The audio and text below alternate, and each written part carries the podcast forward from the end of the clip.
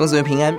今天我们思想民数记第二十章，亚伦米利暗批判摩西遭神管教，承接着第十一章百姓的抱怨，而这一章是摩西最亲密的哥哥姐姐起来毁谤摩西。很有可能原因是上一章圣灵分赐给七十个长老，而亚伦米利暗心生嫉妒。而当人批判摩西的时候，摩西选择是安静谦和等候主。神做摩西的高台，高举摩西，强调所有的先知，神是用异象、异梦、谜语来启示，但摩西是与神面对面的先知。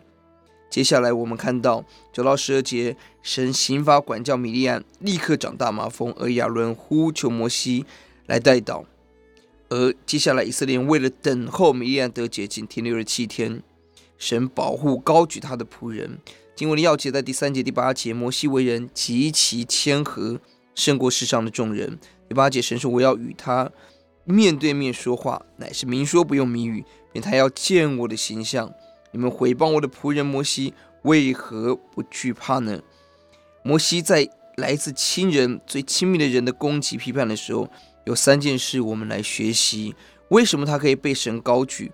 为什么他可以被神保护？第一个，他对人极其谦和；他在攻击、被批判的时候，他安静。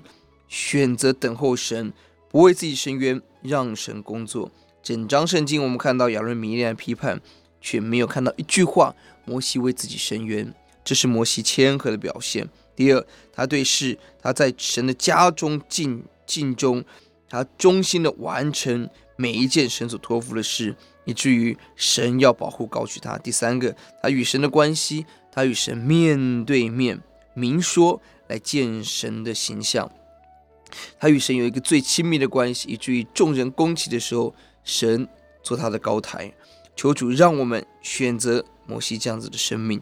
我们一起低头祷告，主，我们感谢你知道弟兄姊妹在面对不同环境上面的攻击批判，我求主帮助我们选择待人谦和，对事尽忠，亲密的面见主，以至于我们见到神做我们的高台，做我们的力量，做我们的盼望。感谢主，祷告奉主的名，阿门。